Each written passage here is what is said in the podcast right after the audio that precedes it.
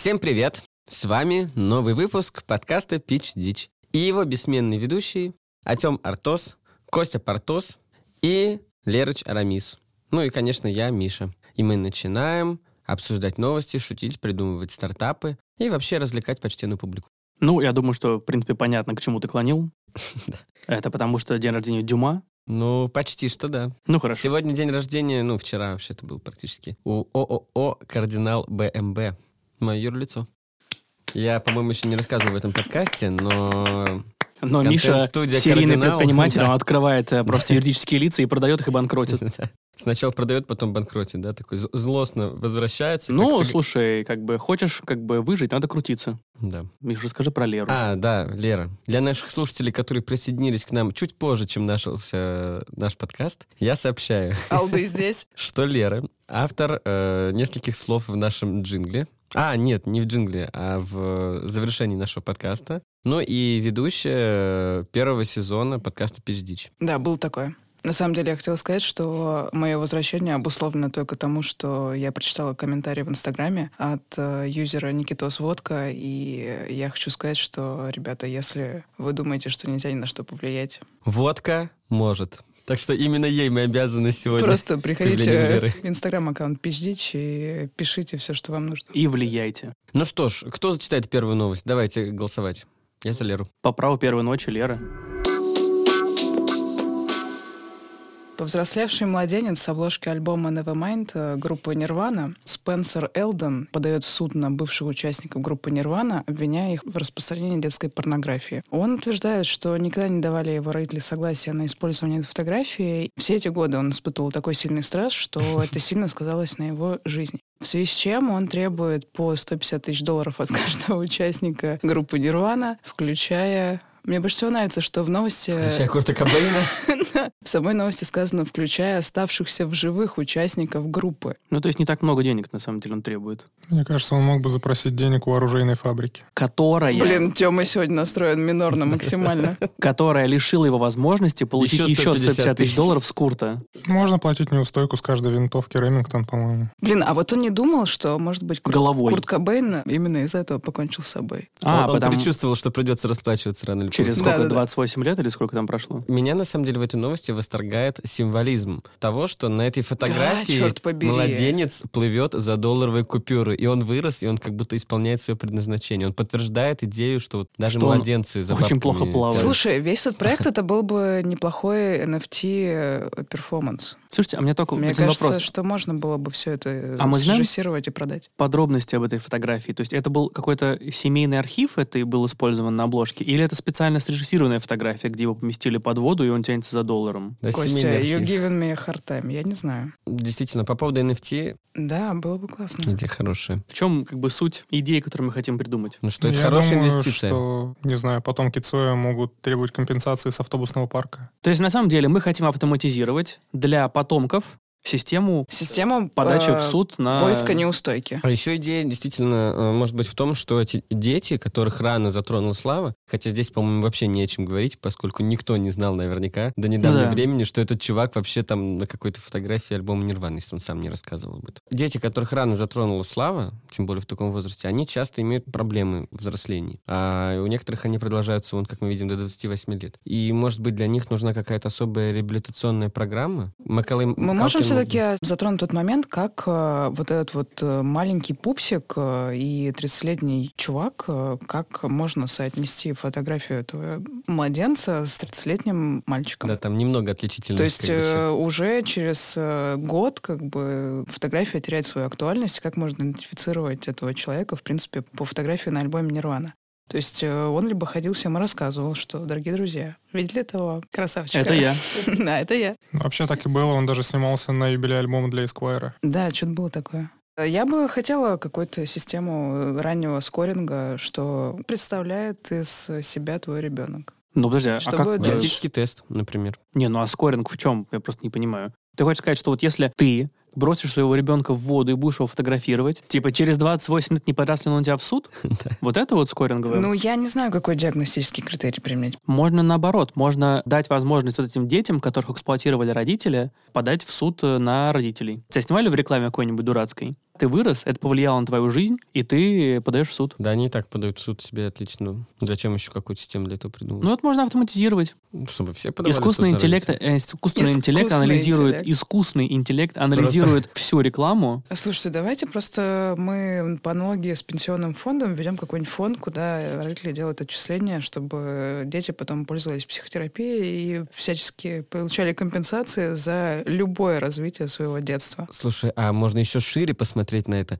Некий харасмент фанд, куда каждый мужик на планете отчисляет 5% со своей зарплаты. Мне кажется, это бы решило сразу такую серьезную проблему, о которой сейчас Мне все кажется, говорят. ты придумал элементы. Но алимент — это постфактум. Но это шире, чем алименты. Потому что, чтобы платить алименты, тебе нужно еще совершать какие действия. Зарплата мужчины, она уравнивается с женской, потому что ты еще платишь, типа, дополнительный Во. налог на мужика. Налог на мужика. Десятина это будет называться только не десятина, а муженина, например. Муженина? Блестяще. И сразу отпадут все претензии. Подожди, а во что будет вкладываться этот фонд? Вот этот международный фонд, куда все мужики скидывают такой общак. А дальше что? в женщин. А дает ли им это какие-то полномочия, или это просто такой Ты что, конечно, нет. Мужчинам? Ты родился так мужчиной, ты автоматически уже, типа, privileged. И вот из-за этого платишь. Ну да. Вообще, я думаю, что то, что мы сейчас придумали, оно пугающе реалистично. И даже странно, что такого еще нет. Мне кажется, в США вообще это бы так много решил проблем, потому что сейчас эти вот сложно регулируемые ситуации, когда там женщину наняли вместо мужика, потому что там, не знаю, какая-то квота, или вот эта негативная дискриминация, знаете, она всегда такая немножко двусмысленная, невозможно понять, насколько она справедливая. А тут, если бы мужики отчисляли 10% от зарплаты сразу, то в остальном уже не было бы никакого...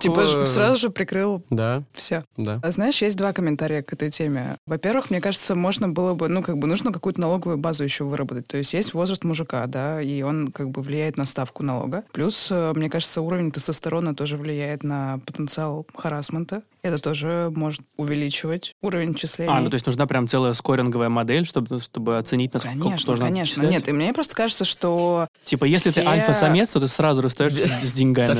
Если у тебя высокий уровень тестостерона, то ты сразу башляешь там, не знаю, 80% своей зарплаты. Но если ты занимаешься собой, ходишь в спортзал, и у тебя уровень тестостерона падает, то ты платишь меньше. Но сразу возникает вопрос, а женщины не станут спрашивать из серии, а что это мужики что-то платят, а мы нет? Это несправедливо. Я хотела спросить это еще две минуты назад. У кого как много будто женщины, как будто женщины не харасят. А вот вопрос. Ну, они харасят, но сейчас такой Но сильный кто же об перекос этом в сторону скажет? мужчин, что говорить о женском харасменте надо будет только тогда, когда хотя бы он выровняется. Когда мы отпилотируем это на мужчинах. Слушайте, ну нет, это интересное предложение, такое международное прям. Да, глобально. Так, ну что, давайте следующую новость. Мне кажется, с этой мы уже расправились на ура. Слушайте, не знаю, что мы из этого выкрутим, но, в общем, я тут недавно был в Черногории, и там, оказывается, проводят каждый год соревнования по лежанию. Есть такая шутка, что в странах бывшей Югославии черногорцы, типа, самые-самые ленивые, и вот, собственно, эта новость подтверждает э, эту теорию. Соревнования по лежанию. В общем, там нужно просто ничего не делать, э, лежать на кровати, и самому ленивому обещают приз 300 евро.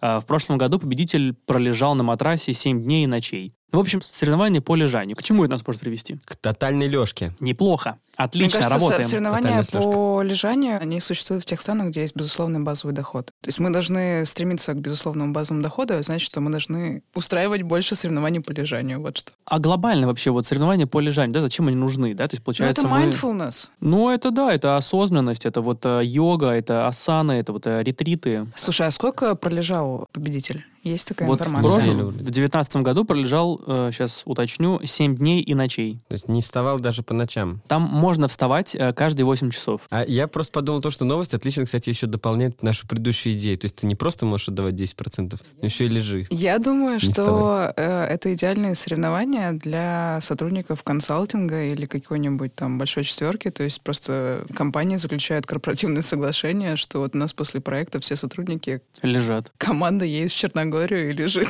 Да зачем ехать в Черногорию? Можно прямо в офисе. Там сердечный приступ, мне кажется, сотрудника консалтинговой фирмы может хватить на таком Если он ляжет? соревновании. Да, если он будет долго лежать, не вставать. Ну, то есть, на самом деле, это борьба с чем? Борьба с переработками? Это с чем может быть? Чтобы... Перестоянием. Э, Почему э, ты так говоришь с переработками? Лежа тоже работать можно.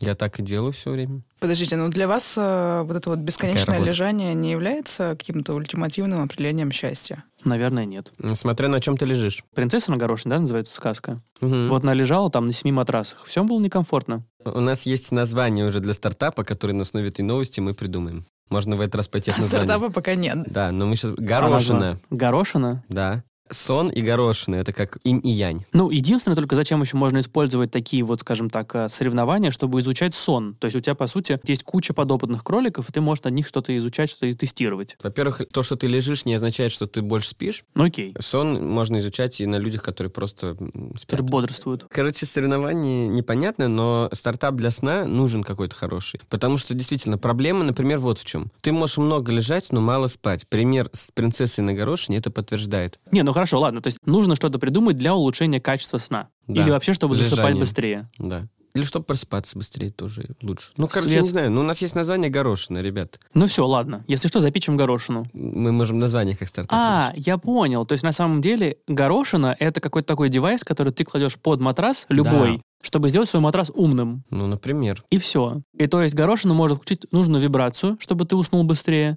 А утром, наоборот, она будет такая пип-пип-пип-пип, и ты Виброгорох. Да, виброгорох. Ну, короче, вот виброгорох мне понравился, все нормально. Вот прям вот чувствуется, что вот в этой идее очень много Потенциал. чего. Потенциал просто огромный. Ну что, мы... Упаковали. Упаковали. Виброгорох под матрас. Ладно, хорошо. Новость, в общем, у меня была такая. Робот из России будет учить индийских школьников. Модель промобот V4 появится в школе города Ченнаи, штат Тамилнад. Она входит в сеть частных школ Махариши Видья Мандир с точками в 118 городах Индии, где обучается около миллиона детей. С помощью электронного учителя дети научатся создавать сервисных роботов. На практике узнают о работе искусственного интеллекта, изучат электронику и мехатронику. В программу войдут 6 лабораторных работ с участием промобот V4. Точно такая же модель с нового учебного года появится в томских вузах. Робот уже работает в детском технопарке «Наукоград» в Москве и в колледже при Новосибирском ГУ. Я вот только думаю, получается, он их обучает, интересно как, показывая картинки на своем пузике, как телепузик? Или А они его... телепузики так не показывали, по-моему, они просто светились. Да? Разве у них на животе не Подожди, было а как же Были. Телепузики 2000. Идея в том, что они могут разбирать этого робота и собирать обратно. Так они обучаются на практике. Э, С каждой новой сборкой он становится все умнее и сильнее. И в конце, э, к 11 классу, он станет Тесла-ботом, который этот 173... М, Это для акселератор роботов. для роботов просто. Кстати, кстати, вот это крутая идея. Это на самом деле не робот учит школьников индийских, а индийские школьники учат робота. робота. Это Да. знаешь, как будто мы в мультике, где робот пришел, и он как бы хотел обучать, но сам обучился и стал добрым. Ого. Индийские дети научили его жизни. Надо э, ответный проект, знаете, это как программа по обмену. Мы отправляем своего робота в индийскую школу, значит, индийские школьники тоже должны индийские школы отправить? Нет, просто? индийский робот приезжает к нам. Да, наших школьников учить. А потом из двух роботов просто собирают одного, и он воплощает все лучшее, что есть в российских и индийских школьниках. Теория Да? эволюции. Идея в том, что ты этих роботов отправляешь в разные места, собираешь потом из них одного большого робота, Зачем? чтобы он все, что накопили роботы в разных странах, пока учили школьников, уже знал. Как сообщает нам уже полюбившееся издание «Техкульт», автомобили Mercedes-Benz сами предупредят друг друга о выбоинах на дороге. В целом, это новость э, про технологию Car2X. Это интернет вещей, когда устройства, или в данном случае машины, общаются между друг другом и рассказывают ну, о дорожной ситуации, например, о том, что впереди может быть авария, о том, что мокрое дорожное покрытие, или же новая фича про выбоины. И здесь мне хочется в первую очередь пошутить, что приехав в Россию, этот автомобиль скажет всем остальным на границе, Не надо! да, Бегите, глупцы! разворачивайтесь, ребят. Это все. А у него будет функционал, вот как э, предупреждать о наличии ментов за поворотом? Конечно, А вот мне кажется, поморгать. это Да. должна быть, знаешь, вот э, р- российская фича. То есть все знают, то, что российские украинские хакеры лучше всего взломали тракторы John Deere, которые можно, могут обслуживать, ну, например, в США, только специальные сервисные организации. Это очень дорого. И, грубо говоря, фермер, владеющий трактором John Deere, э, ну, по сути, им не владеет. И э, им на помощь реально пришли э, российские украинские хакеры, по-моему, по-моему, даже основном украинские, которые взломали эту прошивку и сделали ее кастомной, что э, фермер может сам обслуживать свой трактор. И здесь то, что Лера сказала, мне кажется, действительно работает. Эту IoT-прошивку ну, должны подготовить под российские реалии, когда машины будут говорить не о выбоинах, которые и так везде, а они будут говорить о том, что важно непосредственно для российского водителя. Ну, то есть Mercedes же выпускает не только обычные машины, но и, например, фуры. И, разумеется, для дальнобойщиков, э, скажем так, рация, 14 канал, по-моему, 14, это как маленькая соцсеть в которой они живут, общаются и рассказывают друг другу о том, что где хорошо, плохо и прочее. И они могли бы, например, рассказывать не только о выбоинах, но, например, то, что машинка работает на таком-то повороте, означает, что менты там стоят. То, что девочка работает на том-то повороте, это проститутка стоит. И могли выставлять рейтинг машины уже сразу по остановкам, к примеру. Либо же то, что хорошая столовая, ну или типа того. Ну хорошо, а чем это будет лучше, чем 14-я волна в Это рации? будет автоматизировано. Ну да, сложно сказать, э, что лучше человеческое общение Или общение машин. или общение Ну, машин. кстати, да, получается, общение машин должно нас привести к Просто- тому, что нам нужно перепридумать общение. Молчать. Что люди Черт должны побери. друг друга предупреждать Просто о вы представляете, выбоинах. насколько сложно дальнобойщикам? Неужели они хотят получать какие-то Какую-то информацию дегуманизированные сообщения от тачки? Они хотят общаться по рации, получать сообщения от своего Но тачка комьюнити. твой лучший друг. Тачка тебе все сообщит. Да, да, да. Вот такой вот выбор между... Ну, Во-первых, машина может быть твоим собеседником, а во-вторых, э, мы все идем к беспилотному транспорту, и это может сказаться на том, что машины действительно будут просто в наших реалиях общаться между собой в русских реалиях. Может быть, такое нужно сделать для самокатчиков и для тех всех чуваков, которые ездят на одном колесе по улицам нашего города. Просто там будет такое количество сообщений о предстоящих эм, Люках. раздражителях и там дорожных Подожди, а куда они будут их событиях. сообщать? Если они будут сообщать на этот маленький экранчик, и ты на него будешь все время смотреть, то ты отключишься от дороги. Впереди выбоина, а? Не, самокат должен тоже с тобой разговаривать. Беги! Как голосовой помощник. Да. А, ну в этом плане. Значит, мы обсуждали новость про то, что машины общаются между собой. А дошли до того, что людям нужно общаться друг с другом, Да. а не с машинами. Давайте никакого стартапа не будем придумывать, а будет. просто закончим этой монументальной фразой. Да, давайте. Может, запишем, что людям надо общаться друг с другом? Ну вот запичь общение, Миш. Давайте. Каждый пич нашего подкаста построен на уникальной методологии собственного изобретения под названием «Три бокала». Каждый бокал – это одна из частей презентации стартапа. И, как и вкус вина, с каждым следующим его идея раскрывается все лучше. Случалось ли вам ощутить экзистенциальную тоску после общения со своей умной колонкой? Бывало ли такое, что вам не удавалось уснуть после беседы с голосовым помощником смартфона? Испытывали ли вы чувство отчуждения после поездки с говорящим автомобилем? Мы нашли способ придать новое качество вашей жизни – общение с людьми. Это мультиплатформенное решение, доступное на всех устройствах и даже оффлайн. Среди преимуществ общения с людьми – высокая степень персонализации и бесчисленное число вариантов использования, которые адаптируются к пользовательскому выбору в реальном времени. Также в общении с людьми присутствует игровой элемент, обеспеченный непредсказуемостью обратной связи. Из недостатков такого общения можно назвать непостоянство качества, но мы будем работать над этим на средства, которые собираемся привлечь у инвесторов. Эти средства, а именно 2 триллиона долларов, мы собираемся вложить в систему школьного и вузовского образования России как испытательные площадки проекта. С вами были Пич Дич! Мы ждем ваших новых идей и до следующих выпусков. Большое спасибо. Если вы по нам скучаете, э, вы можете найти нас э, в Инстаграм, посмотреть наши чудесные сторис о том, как мы все записываем, как происходит прекрасный творческий процесс, зайти и подписаться на наш телеграм-канал. Короче, ребята, э, ищите нас на всех э, социальных платформах. Телеграм, Инстаграм, ВКонтакте, в Фейсбуке. Э, в Фейсбуке нас нет. Пич дичь. Как пишется, так и... Слышь, Ну все, пока. На связи.